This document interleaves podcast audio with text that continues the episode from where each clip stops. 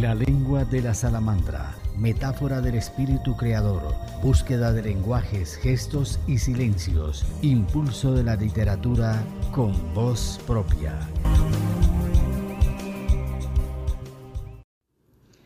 Nuestro invitado es el filósofo Nelson Vallejo Gómez. Solo con amor se enseña. Él es de Medellín, Colombia, radicado en París, Francia. Un cerebro fugado de nuestra patria. Estudió en el Liceo Antioqueño de la Universidad de Antioquia y filosofía en la Soborna de París. Como él mismo dice, continuaremos esta lucha espiritual por una sola razón que valen la pena todas, conseguir que la aportación de la investigación, la experimentación internacional ayuden a los proyectos pedagógicos de los maestros y a los proyectos educativos de escuelas y escuelas al éxito escolar de todos los alumnos y más justicia social. Entremos pues a este bello episodio de poesía y fábulas.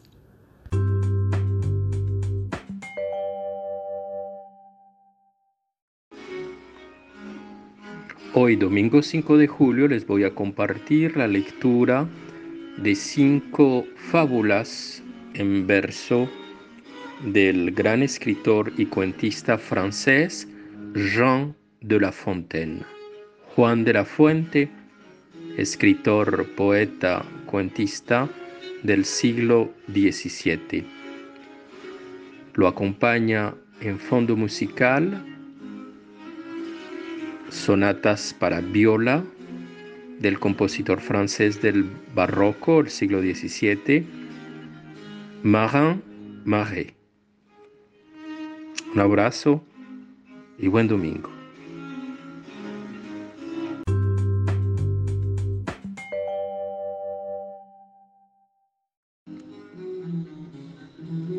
Leeré estos poemas de Jean de La Fontaine con un fondo musical de piezas para viola del compositor francés del periodo barroco del siglo XVII, Marin Marais. Empezaré con El cuervo y la zorra. Sobre un árbol un cuervo presumido tenía con el pico un queso asido. La zorra que lo olía y codiciaba, astuta de esta suerte lo lisonjaba. Adiós, señor don Cuervo, muy buen día, qué hermoso y qué galán. Usted sería el fénix de estos bosques, si cupiese que a su pluma su voz correspondiese. Con esto, el cuervo se envanece tanto que emprende a hacer alarde de su canto abre el pico anchuroso, el queso suelta. Atrápalo la zorra y desenvuelta le dice, sepa usted, buen caballero, que todo lisonjero vive a expensas de aquel que oídos le presta. Bien vale un queso una lección como esta. Avergonzado el cuervo y confundido, juró, aunque tarde, ser más precavido.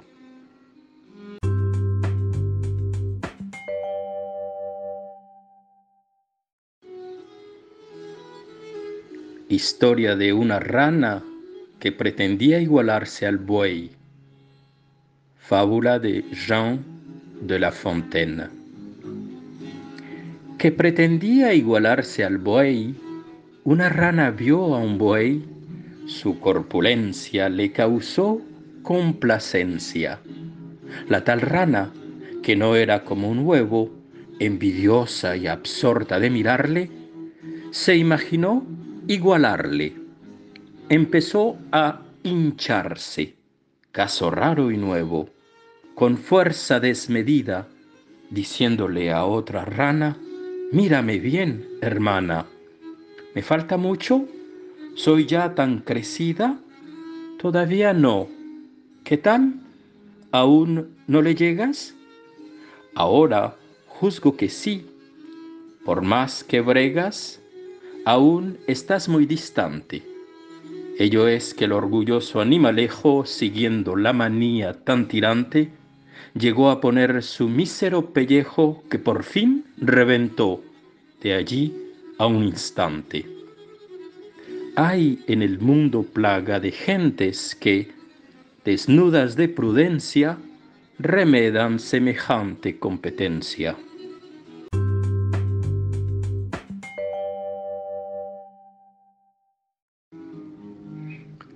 El lobo y el cordero Fábula de Jean de La Fontaine.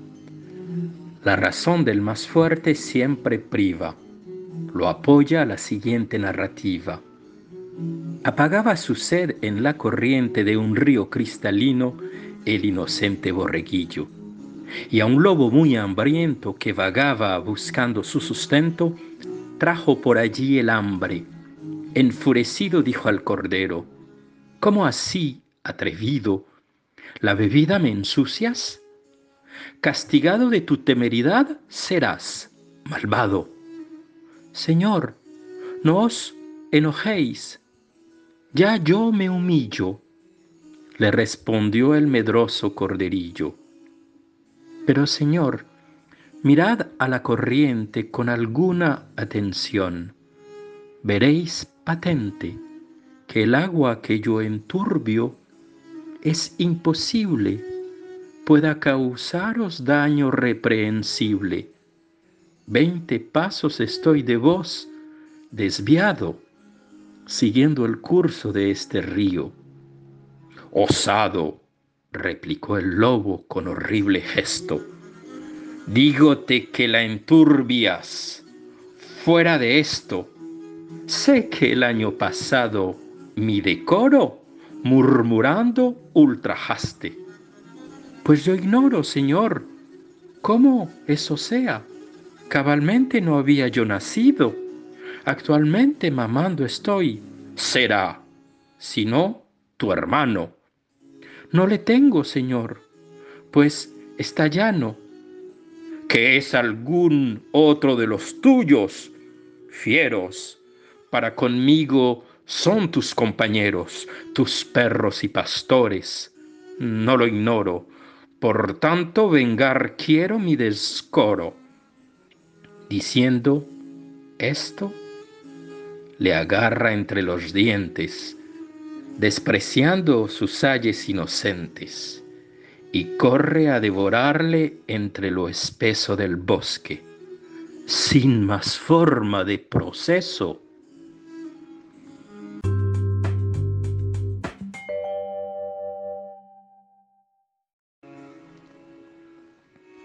Consejo celebrado por los ratones. Fable de Jean de La Fontaine. Un gato, Rodilardo se llamaba, en los ratones tal destrozo hacía que uno de ellos siquiera no se vía, porque el gato al momento los cazaba. Los pocos que quedaron testimonio daban de su temor el triste enjambre, metido en su agujero, moría de hambre, porque tenía al gato por demonio. Un día, que fue el tal a divertirse con su dama querida a los tejados, los ratones medrosos encerrados se atrevieron, en fin, a reunirse en un rincón oculto para afecto de ver si hallaban en tan fiero caso un medio de salir de tan mal paso. Cada uno fue diciendo su proyecto, y el decano, después, ratón prudente, opinó que no había otro tan bello arbitrio y más seguro que en el cuello de Rodilardo atar astutamente, astutamente un gordo cascabel, pues de este modo, cual el gatazo fuese a hacerles guerra, ellos se meterían bajo tierra. Dando con este ardid remedio a todo, unánime el consejo del decano abrazó el parecer por saludable, pero encontraron poco practicable poner el cascabel al inhumano enemigo. No voy, decía el uno, no seré yo tan tonto que me exponga, tampoco seré yo quien se lo ponga, replica el otro. En fin, no hubo ninguno que arrostrase la empresa proyectada. Terminó la sesión en voces fieras y se volvieron a sus madrigueras, sin que la junta produjese nada. Cuando tratar se quiere de un proyecto, los proyectistas suele haber de sobra y después, al tratarse de la obra, no hay quien la lleve a su debido efecto.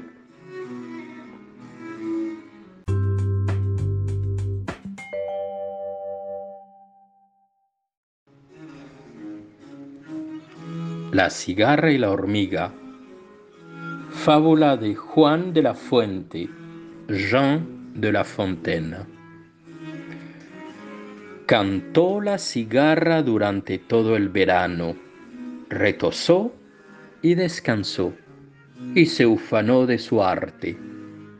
Y al llegar el invierno se encontró sin nada, ni una mosca ni un gusano fue entonces a llorar su hambre a la hormiga vecina, pidiéndole que le prestara de su grano hasta la llegada de la próxima estación. Te pagaré la deuda con sus intereses, le dijo, antes de la cosecha. Te doy mi palabra. Mas la hormiga no es nada generosa y este es su menor defecto, y le preguntó a la cigarra, ¿qué hacías tú cuando el tiempo era cálido y bello? Cantaba noche y día libremente, respondió la despreocupada cigarra. ¿Con qué cantabas? Me gusta tu frescura. Pues entonces ponte ahora a bailar, amiga mía. No pases tu tiempo dedicado solo al placer. Trabaja y guarda de tu cosecha para los momentos de escasez.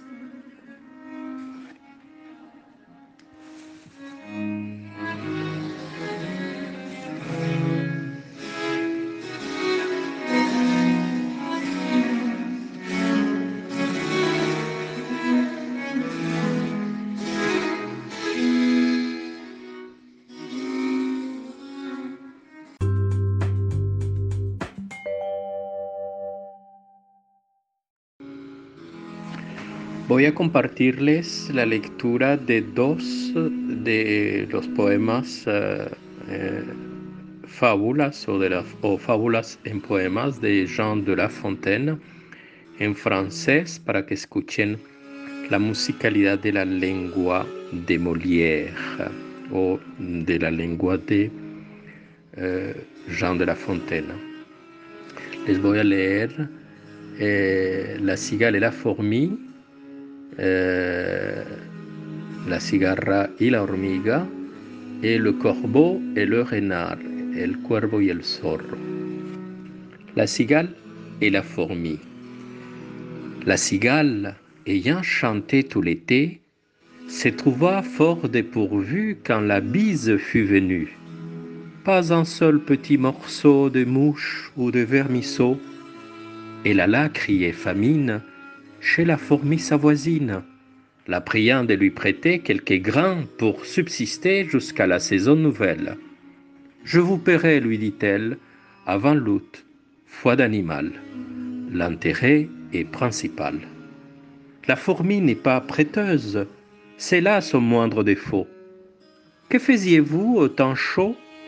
dit-elle à cette emprunteuse. Nuit et jour, à tout venant, je chantais, ne vous déplaise. Vous chantiez J'en suis fort aise. Eh bien, dansez maintenant.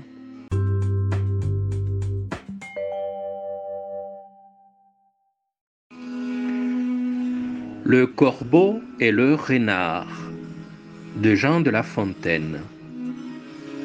Maître Corbeau, sur un arbre perché, tenait en son bec un fromage. Maître Renard, par l'odeur alléchée, lui tend à peu près ce langage. Eh bonjour, monsieur du Corbeau, que vous êtes joli, que vous me semblez beau. Sans mentir, si votre ramage se rapporte à votre plumage, vous êtes le phénix des hôtes de ces bois. À ces mots, le corbeau ne se sent pas de joie. Et pour montrer sa belle voix, il ouvre un large bec, laisse tomber sa proie. Le renard s'en saisit et dit Mon beau monsieur, apprenez que tout flatteur vit aux dépens de celui qui l'écoute. Cette leçon vaut bien un fromage, sans doute. Le corbeau, honteux et confus, jura, mais un peu tard, qu'on ne l'y prendrait plus.